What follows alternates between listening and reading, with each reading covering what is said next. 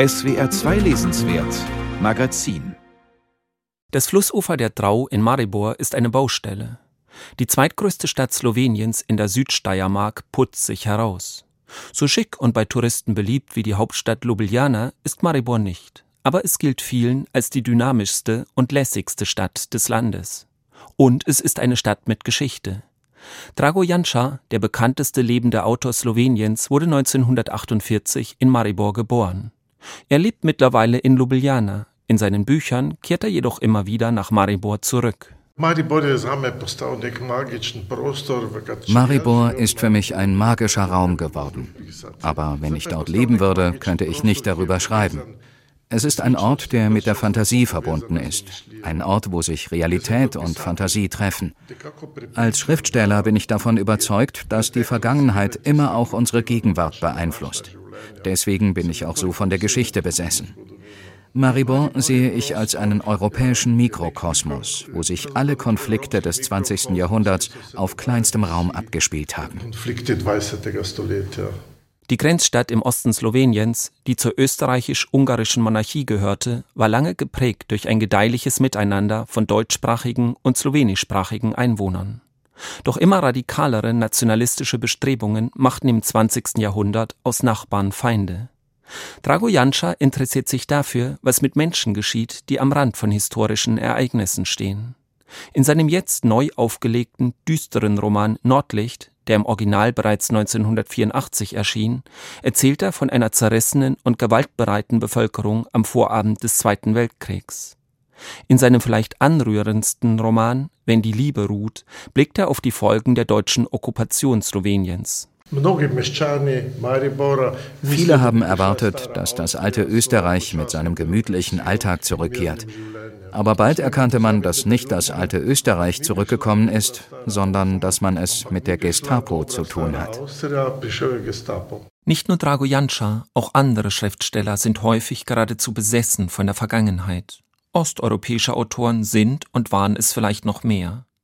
Die Autorin und Übersetzerin Ilma Rakusa, eine der besten Kennerinnen der Literatur der Region, erinnert sich in diesem Zusammenhang an eine vielsagende Bemerkung des 1989 verstorbenen großen jugoslawischen Schriftstellers Danilo Kisch. In einem seiner Essays sagt er übrigens sehr vorwurfsvoll und irgendwie bedauernd, Warum können wir uns hier auf dem Balkan keine Liebesromane leisten? Warum nicht? Ja?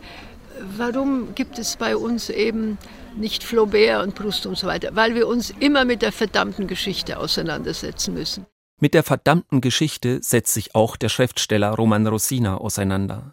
Er hat einen monumentalen Roman geschrieben, der das ganze 20. Jahrhundert mit all seinen Verwerfungen in den Blick nimmt. Für 100 Jahre Blindheit, so der Titel, wurde er 2022 mit dem wichtigsten Literaturpreis Sloweniens, dem Kresnik-Preis, ausgezeichnet.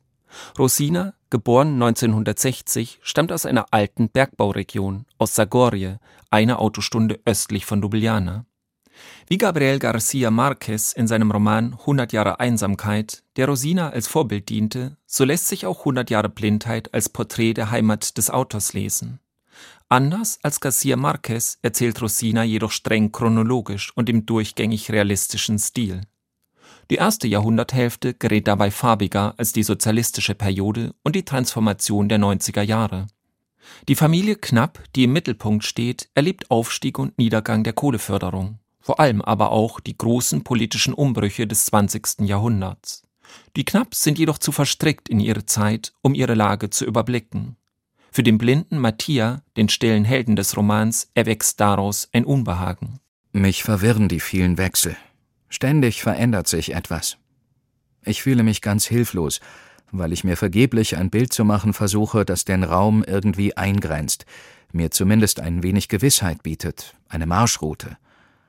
Dieser ständige Wandel legt sich wie dichter Nebel über das einmal Erkannte und verdeckt es, löscht aus, was gesichert war.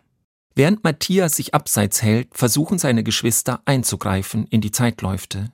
Allesamt sind sie bestimmt vom Syndrom ihrer Sippe, wie es einmal heißt. Dinge zu regeln, Systeme zu verändern, Gerechtigkeit herzustellen.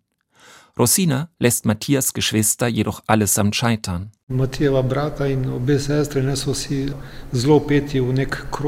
Matthias Geschwister sind gefangen in ihrem Denken, ihren Bestrebungen. Mattia ist der Einzige, dem es gelingt, sich zwischen diesen Meinungen zu bewegen. Er ist den Dingen gegenüber offener als die anderen. Seine Anschauungen sind manchmal ein bisschen kindlich naiv, aber trotzdem ist er derjenige, der als einziger neue Denkwege findet, was uns allen oft schwerfällt. Roman Rosina erzählt auch davon, wie die Geschichte nach dem Zweiten Weltkrieg zu politischen Zwecken unterschiedlich interpretiert und instrumentalisiert wird. Das geschieht in Slowenien bis heute und sorgt für erbitterte Dispute. Der Roman, der auch als Kommentar zur Gegenwart gelesen werden kann, führt die Resultate ideologisch verordneter Blindheit eindrücklich vor. Indem Rosina verschiedene, stets einseitige Positionen unkommentiert nebeneinander stellt, wird das, was jeweils außer Acht bleibt, umso kenntlicher.